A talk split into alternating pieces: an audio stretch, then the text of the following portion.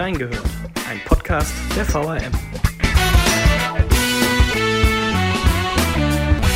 Recherche ist wohl eines der wichtigsten Instrumente eines jeden Journalisten. In Zeiten der Digitalisierung, Coronavirus oder Fake News sind gründlich recherchierte Themen wahres Gold wert. Doch auch Journalisten wird eine fundierte Recherche nicht immer leicht gemacht. Unternehmen, Institutionen oder Privatpersonen versuchen oft, aus Eigeninteresse oder anderen Gründen Dinge nicht direkt preiszugeben. Unser Lokalchef des Rheingau-Taunus-Kreises, Sascha Kircher, hatte erst kürzlich im Zuge des Sieges von Jackie Fruck bei Germany's Next Topmodel mit so manchen Hindernissen zu kämpfen. Wir haben reingehört. Und damit herzlich willkommen zu einer neuen Folge unseres Podcasts Reingehört. Hier blicken wir auf aktuelle Themen rund um Wiesbaden und der Region. Gemeinsam mit den Reportern der VRM erzählen wir euch die Geschichte hinter der Geschichte. Bei mir sitzt Sascha Kirscher, mit dem ich mich heute über die Vielseitigkeit und über die Risiken von Recherche unterhalte. Hallo Sascha. Hallo. Ja, Sascha, der Rheingau bzw. Kietrich ist Germany's Next Topmodel geworden. Mhm. Ähm, die Kietricherin Jacqueline Fruck, genannt Jackie, konnte den Sieg erringen. Äh, du warst da so ein bisschen während der gesamten Staffel eigentlich immer mal wieder mit ihr Kontakt und äh, hast dann auch teilweise mit ihr sprechen können, äh, so in diesem ganzen Trubel. Erstmal vorab, wie hast du ihren Sieg bzw. den Weg dorthin verfolgt?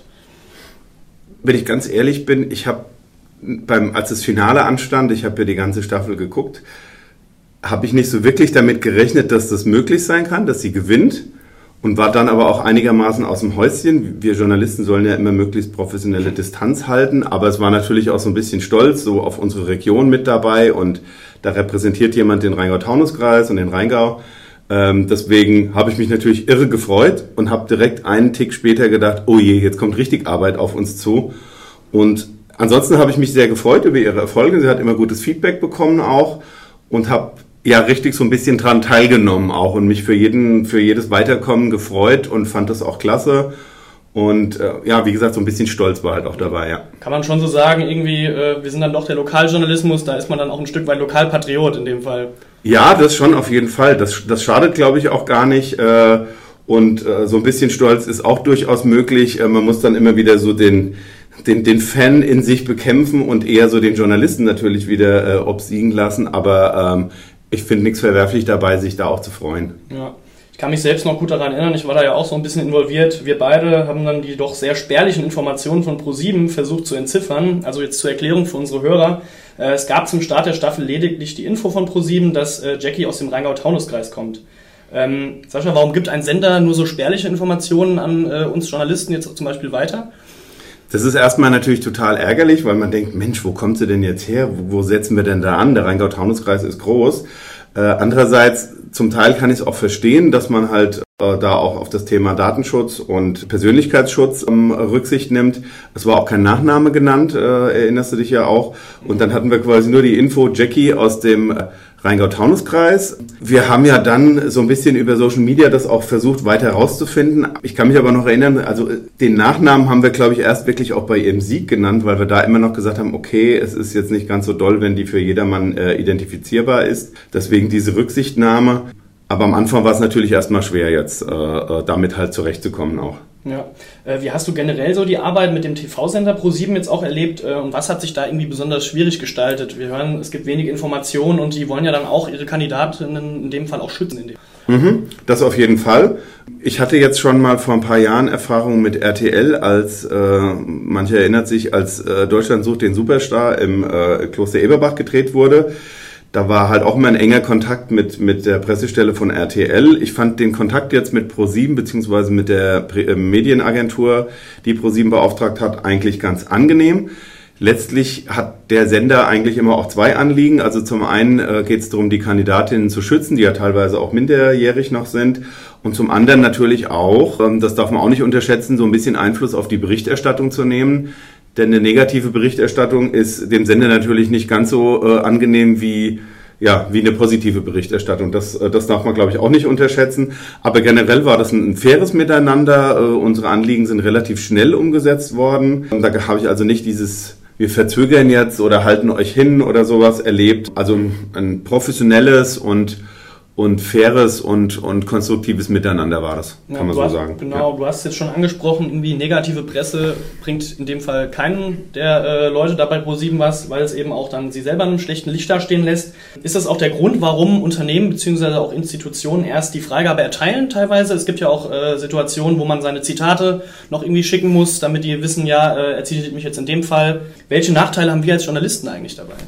Ja, bei, äh, bei äh, Germany's Next Top Model ist ja seit, äh, nicht bis, seit Beginn der Sendung, aber schon seit vielen Staffeln immer die Diskussion, die Mädchen sind zu dünn, dann gibt's immer wieder Vorwürfe äh, Magersucht und es wird ein falsches Rollenbild quasi dargestellt, in dem die immer halt nackt da, was weiß ich, vor der Kamera rumturnen und dann auch irgendwie nichts essen dürfen und sich so bewegen müssen und so weiter und so fort. Das heißt, ProSieben hat da, glaube ich, schon auch Erfahrung einfach mit, mit kritischer Berichterstattung. Letztlich, ja, ähm, also die Kontrolle über die Berichterstattung haben zu wollen, das ist schon, schon nachvollziehbar, aber das macht uns natürlich das Leben schwer. Wir wollen unabhängig berichten und wenn wir kritisch berichten, dann nehmen wir uns das auch heraus.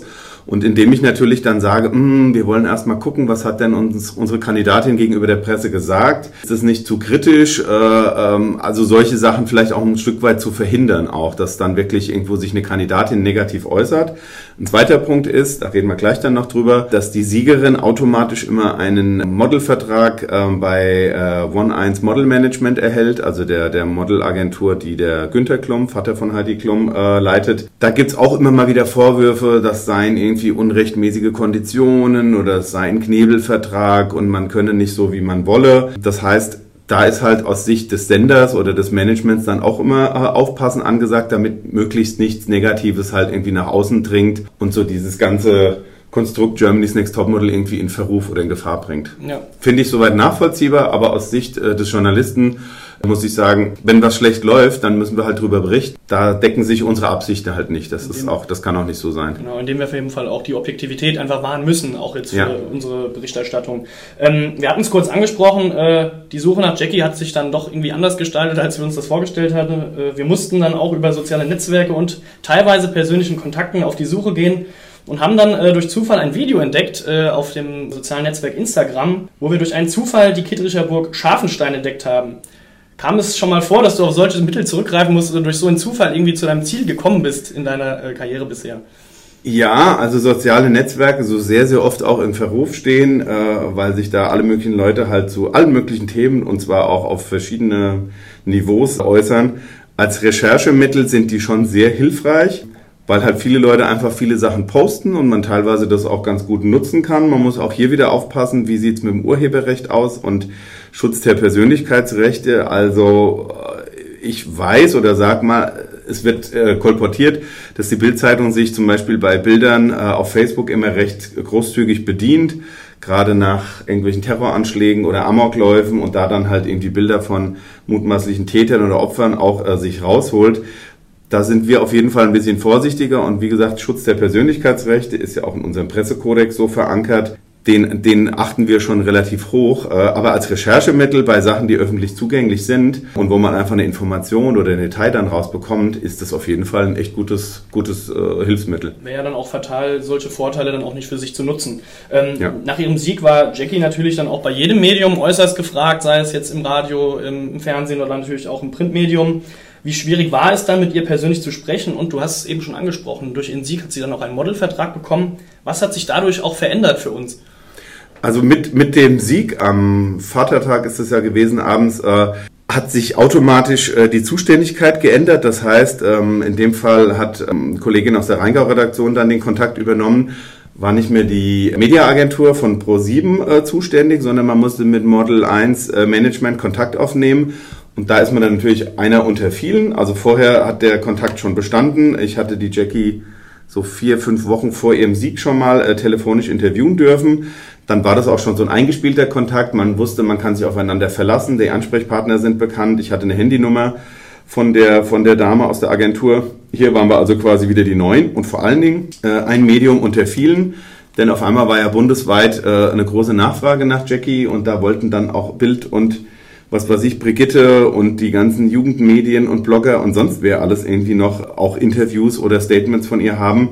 Wir haben es dann so gemacht, dass wir unsere Fragen schriftlich eingereicht haben und es hat tatsächlich auch ein paar Tage dann auch gedauert, weil der Rummel so groß war und sie ja an dem Vormittag nach dem Sieg dann schon direkt das erste Fotoshooting hatte mit Philipp Plein auch. Auch wenn das dann ärgerlich für uns Journalisten ist, dass man nicht am Samstag direkt dann die Geschichte im Blatt hat, äh, da heißt es dann im Prinzip hinten anstellen, geduldig sein. Wir hatten uns zwar frühzeitig schon gemeldet, aber da ist halt dann einfach, das ist dann, ja, da sind dann alle auf einmal irgendwie in der Schlange und da hast du dann auch eine überregionale Konkurrenz und ich weiß nicht, wie die Interview abfragen, ob das nach äh, wer zuerst kommt, mal zuerst oder wer hat die größte Reichweite oder ist irgendwie am wichtigsten oder am einflussreichsten. Da habe ich jetzt keinen Einblick. Auf jeden Fall hat es ein paar Tage gedauert, dann haben wir unsere Fra äh, Fragen aber schriftlich beantwortet bekommen und waren dann damit auch ganz glücklich. Ja, also da sieht man auch, was für ein großer Medienpool dann doch auch hier in Deutschland noch existiert, auch die verschiedenen Arten.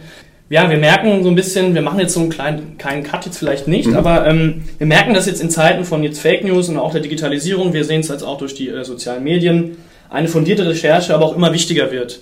Der Fall Klaas Relotius, wir sehen jetzt ein kleiner Themenwechsel, hat der gesamten Journalismusbranche großen Schaden zugefügt. Mhm. Nochmal hier für unsere Hörer, äh, wer war Klaas Relotius? Er war für renommierte Printmedien, vorwiegend auch beim Spiegel tätig und wurde für seine Reportagen, die wirklich äh, extrem eine hohe Schlagweite bzw. sehr, sehr bekannt waren, vielfach ausgezeichnet. Im Dezember 2018 ist dann rausgekommen, dass äh, viele seiner Reportagen in Teilen oder auch ganz zur Gänze äh, erfunden worden sind. Erstmal du als Journalist, wie hast du diesen Vorfall erlebt? Das war ja schon ein extremes Beben, das auch durch ganz Deutschland gegangen ist. Ja, ich bin aus allen Wolken gefallen, ganz ehrlich. Ich hab, bin zwar nicht mehr so der ganz regelmäßige Spiegelleser, also bis zum Ende meines Studiums hatte ich so ein Studentenabo und habe den auch wirklich über die Woche dann wirklich verzehrt und komplett ausgelesen. Äh, aber der Spiegel ist ja nach wie vor bei aller Kritik immer noch eins der, der, der Leitmedien in, in Deutschland, gerade für seinen investigativen Journalismus nach wie vor sehr renommiert und dass so ein Blatt äh, mit entsprechend den Kollegen, die da arbeiten, dann halt auf so einen auf so einen Fälscher und, und Blender halt hereinfällt, das ist halt echt ja erstmal erstmal wirklich eine krasse Überraschung und vor allen Dingen, also habe ich direkt auch im zweiten Schritt gedacht, oh Gott, das fällt auf die ganze Branche zurück. In Zukunft, also von bestimmt rechten Kreisen wird das ja immer noch benutzt, so als äh, der Relotius-Journalismus, wenn man sich zu fein ist, mittlerweile irgendwie Lügenpresse zu sagen. Also der Vorwurf trifft uns quasi alle. Da hat jemand Geschichten veröffentlicht mit hoher Qualität vermeintlich und vor allen Dingen auch vielfach ausgezeichnet für seinen bestimmten Stil auch. Und hinterher stellt sich raus, dass das nahezu alles erfunden und erlogen war. Der Spiegel hat das ja relativ transparent dann auch aufgeklärt. Ich weiß noch, dass ich mir dann die, die letzte Ausgabe des Spiegels im Jahr 2018 gekauft habe, wo es dann über mehrere Seiten auch dann so eine erste Dokumentation dann war. Also die, die Art der Aufklärung selbst im Hause vom Spiegel, auch gegenüber den Lesern, die fand ich schon gut auch. Aber letztlich äh, ist der Vorwurf immer, bleibt immer bestehen, es hätte nie so weit kommen dürfen. Ich kann das jetzt so aus meiner Perspektive vielleicht noch sagen, als, äh, als junger Journalist und man den, wenn man den Spiegel dann auch schon ein Stück weit verfolgt hat, diese Relotius-Reportagen, die ja dann auch über mehrere Seiten gegangen sind. Er hatte dann auch immer sehr, sehr interessante Stilmittel verwendet. So, äh, was ich immer sehr gern gelesen habe, waren diese musikalischen äh, Komponenten, die er eingebaut hat, wie ähm, das syrische Kind läuft summend über hm. die Straße. Ja, äh, genau. Also er hat so komplett irgendwie bildhaft beschrieben. Also man konnte sich ja. total in diese Geschichte hineinversetzen. Und äh, ich will jetzt nicht sagen, dass er irgendwie als Vorbild agiert hat oder so, aber natürlich dann auch schon ein schwerer Schlag, wenn man denkt, so ja, das ist eigentlich nur rein fiktiv, was er da geschrieben hat. Und mhm. ähm, ja, im Endeffekt ist ja dann Relotius durch seinen ehemaligen Kollegen Juan Moreno enttarnt worden, äh, der bereits bei einer gemeinsamen Recherchereise äh, erste Zweifel geäußert hatte. Was nur wenige wissen, ist aber auch, dass eine Taunussteilerin fast den äh, einzigen Star-Reporter zu Fall gebracht hätte. Erzähl doch mal, was es damit auf sich hat. Genau, die äh, Gabi Uhl aus Taunusstein, ähm, die äh, Lehrerin am Gymnasium in Pleidenstadt ist und äh, für Religion und für Musik und sich seit Jahren gegen die Todesstrafe engagiert. Wir hatten auch immer mal wieder ähm, über sie äh, äh, geschrieben und im Prinzip war das ein Zufall. Irgendwie ist mir der Name wieder äh, vor, die, vor die Flinte gelaufen sozusagen. Ich habe gedacht, ich müsste mal wieder eine Geschichte mit Frau Uhl machen. Und dann sagte mir ein Kollege tatsächlich in dem Buch von dem Juan Moreno, äh, 1000 Zeilen Lüge, das ich übrigens sehr empfehlen kann, taucht die Frau Uhl auch auf. Das konnte ich dann erst nicht glauben und habe dann äh, mir das Buch relativ schnell besorgt auch. Es ging konkret um eine äh, Reportage, die der Klaas Relotius geschrieben hatte, äh, die letzte Zeugin über eine Frau, die ja bei Hinrichtungen als Zeugin äh, zugegen ist und quasi durchs ganze durch die ganzen Vereinigten Staaten reist, um äh, Hinrichtungen halt mitzuerleben. Auch die Frau Uhl hat den äh, hat den Artikel gelesen und die Frau Uhl ist selbst auch schon bei drei verschiedenen Hinrichtungen als Zeugin mit dabei gewesen und hat auch Kontakt zu Todeskandidaten in den Vereinigten Staaten kennt sich also relativ gut aus bei dem Thema und ihr sind in der Geschichte so viele Ungereimtheiten aufgefallen, dass sie gedacht hat, Menschenskinder, das ist doch irgendwie auffällig, dass da so vieles irgendwie nicht stimmt oder nicht stimmen kann. Und dann hat sie tatsächlich Kontakt aufgenommen zu Klaas Relotius, hat ihm eine E-Mail geschrieben und hat ihn auf diese diversen Fehler in seinem Text hingewiesen. Und es gab tatsächlich auch eine E-Mail-Korrespondenz, äh, die, die legt mir auch vor, wo er sie aber hingehalten und vertröstet hat. Und letztlich hat sie es dann auf sich beruhen lassen und hat mir dann, als wir uns im vergangenen Jahr getroffen haben und darüber gesprochen haben, so quasi ein Jahr nach, nach dem Bekanntwerden des Skandals, gesagt, wenn sie vielleicht damals an die, an die Redaktion noch eine E-Mail geschrieben hätte oder an seine, CC vielleicht gesetzt hätte. ja, ganz genau, an seine Vorgesetzten vielleicht, dann wäre das Ganze vielleicht früher auch schon rausgekommen, denn der Juan Moreno ist ja irgendwie ziemlich gegen ziemlich dicke Mauern gelaufen beim Spiegel, weil keiner so recht glauben konnte, dass der Glas Relotius, diese gefeierte Journalist, äh, äh, gelogen haben könnte. Also das hätte dem, dem Kollegen Moreno wahrscheinlich die Arbeit ein bisschen einfacher gemacht. Aber es kam halt nicht so. Und deswegen hat es halt noch eine ganze Weile gedauert und deswegen finde ich, war der Schaden halt auch umso größer, als wenn quasi ähm, unsere Lehrerin Frau Uhl äh, aus Taunusstein äh, schon früher das Ganze ins Rollen gebracht hätte. Ja, wie hat Frau Uhl so ein bisschen auf dich gewirkt? Äh, in deinem Artikel liest man auch, dass sie sehr medienkritisch ist. War das vielleicht auch der Grund oder beziehungsweise eben, weil sie sich in dieser Thematik so gut auskennt, dass sie dann auch diesen Schritt gewagt hat, so ja, nee, ich muss dem jetzt mal hier auf seine Fehler auf, aufmerksam machen? Ja, also mir hatte sie gesagt, sie hat schon einschlägige Erfahrungen gemacht, wo wo sie anders dargestellt wurde oder wo Zitate so ein bisschen verfälscht waren. Also sie hat sich selbst als ja, skeptisch oder, oder medienkritisch bezeichnet, was durchaus auch legitim ist einfach. Ansonsten ist sie wirklich, glaube ich, eine ausgewiesene Expertin bei dem Thema. Es wirkte auf mich sehr abgeklärt. Also das ist jetzt nicht, äh, ein, obwohl das Thema wirklich auch ein sehr emotionales ist. Also in unserem Gespräch hat sie mir auch eine, also eine von den Hinrichtungen, die sie quasi äh, äh vor Ort erlebt hat, berichtet. Und das ist einfach ein sehr emotionales Thema. Trotzdem ist sie recht abgeklärt bei dem Thema auch und ja, wirkt halt einfach sehr glaubwürdig und, und weiß unheimlich viel, weil sie sich mit dem Thema schon sehr, sehr lange befasst. Und und deswegen war es für sie gar keine Frage, dann irgendwann einfach zu, äh, zu schauen. Die Mailadresse war wohl relativ äh, einfach herauszufinden von Klaas Relotius und dem dann einfach mal zu schreiben. Das Tragische ist halt, dass im Laufe dieser Korrespondenz sie sich hat, wie soll man sagen, einwickeln lassen von Relotius. Der hat das ganz smart gemacht. Also der hat Fehler zugegeben, dann hat er gesagt, ich bin da selbst noch äh, bei dem Thema ein Suchender und auf der Suche nach Antworten. Dann hat er gesagt, lassen Sie uns doch gemeinsam nochmal äh, die Fragen beantworten. Also er hat sich so ein bisschen auf Augenhöhe begeben mit ihr und nicht so diese Karte, dieses Ich bin der Journalist, ich weiß alles, äh, äh, du bist jetzt mal ruhig. Also das hat er ganz geschickt gemacht, so wie er ja auch psychologisch auch ja beim Spiegel alle irgendwie um den Finger gewickelt hat. Und das ist schon echt also das ist schon echt ein muss man sagen faszinierender Charakter was ihn genau angetrieben hat weiß ich letztlich nicht. Aber also die Frau äh, Frau Uhl hatte mir auch gesagt letztlich ist ihm auch auf den auf den Leim gegangen dann halt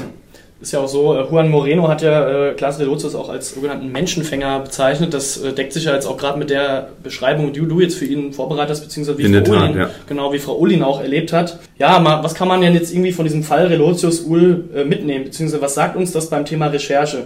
Anscheinend gibt es ja zu jedem Thema vielleicht auch überall mal einen Experten, der die eigene Geschichte äh, könnte auffliegen lassen.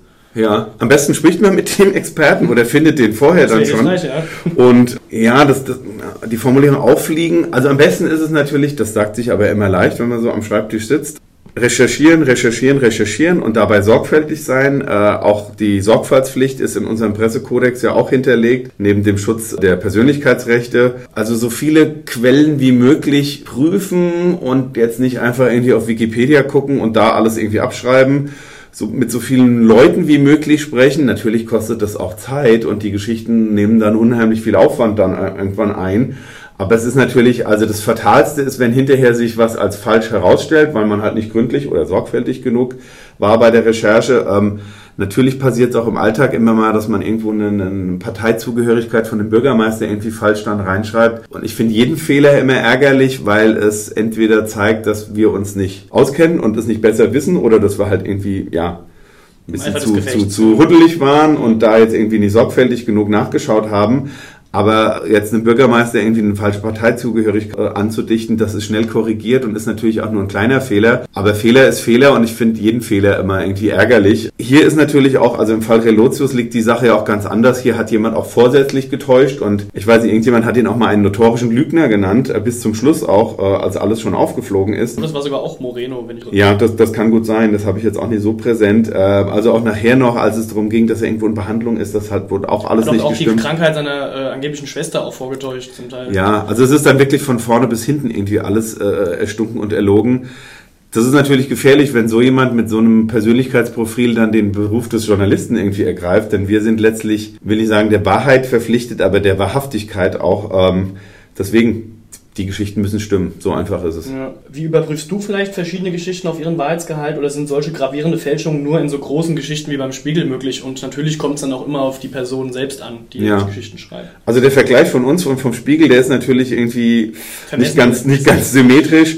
Äh, natürlich äh, ist es da so, dass Kollegen, das sieht man ja auch in dem, in dem Buch von, von Juan Moreno, der da ein bisschen aus dem Nähkästchen auch erzählt und hinter die Kulissen blicken lässt, dass man dann Tage, teilweise Wochen auch irgendwo in den Vereinigten Staaten oder in irgendwelchen Kriegsgebieten unterwegs ist und wirklich sehr viel Zeit und sehr viel Aufwand, sehr viel Zeit hat und Aufwand betreibt auch. Bei uns, wir sind eine Tageszeitung, wir erscheinen jeden Tag und dann muss die Geschichte halt bis zum Redaktionsschluss abends äh, äh, möglichst fertig sein. Teilweise haben wir auch schon Geschichten dann halt nicht erscheinen lassen, weil halt irgendwo ein letztes, eine letzte Antwort noch ausgestanden hat oder irgendwo ein Faktum noch nicht bestätigt gewesen ist. Manchmal hat aber auch irgendwie von außen jemand, das bringt uns wieder dem, äh, zu dem so ein bisschen zurück, was wir anfangs gesagt haben, versucht eine Geschichte zu verhindern. Ich weiß noch, als es um die Schließung äh, des äh, Bad Schwalbacher Krankenhauses äh, ging, da habe ich den ganzen Tag auf Antworten gewartet und da hieß es immer, ja, äh, können Sie vielleicht die Berichterstattung noch verschieben? Ich würde Ihnen morgen Vormittag die, die Fakten dann eben liefern und die Antworten. Das geht dann aber auch nicht. Und dann muss man dann wirklich auch dem Leser klar sagen, wir haben um eine Antwort gebeten, bis zum Redaktionsschluss lag sie nicht vor.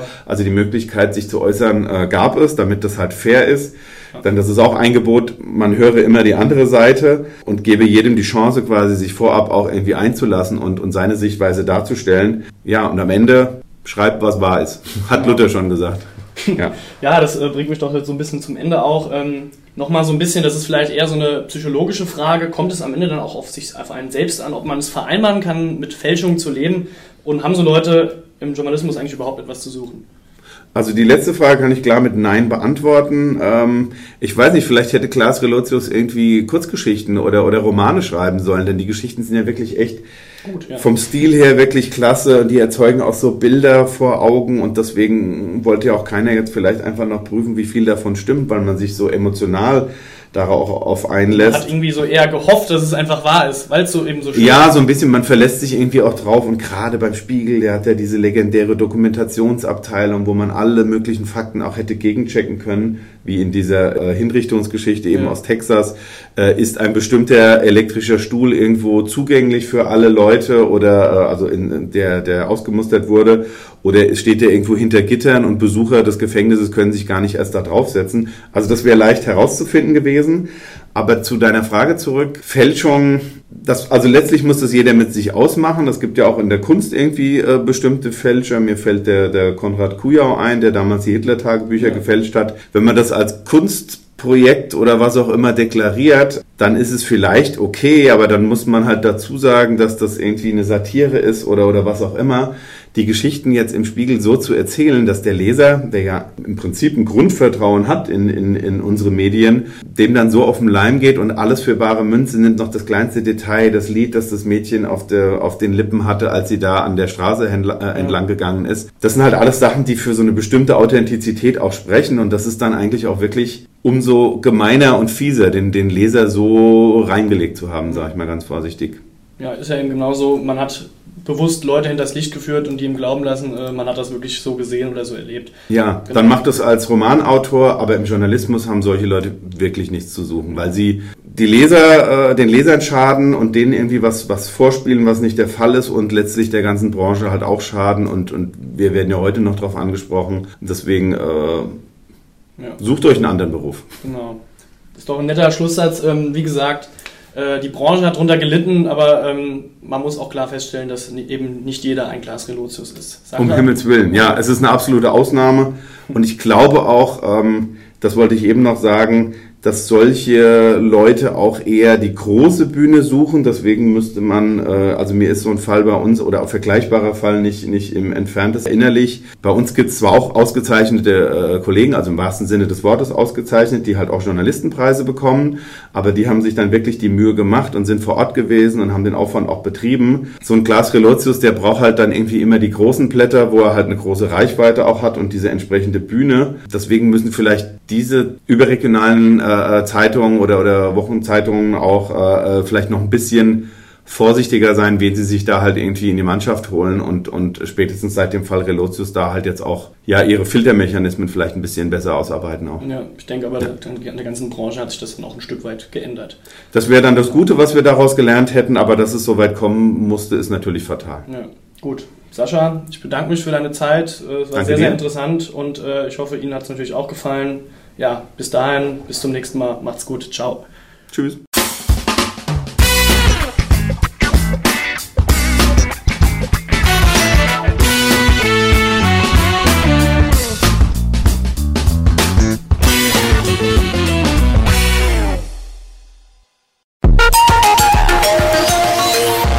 Ein Angebot der VRM.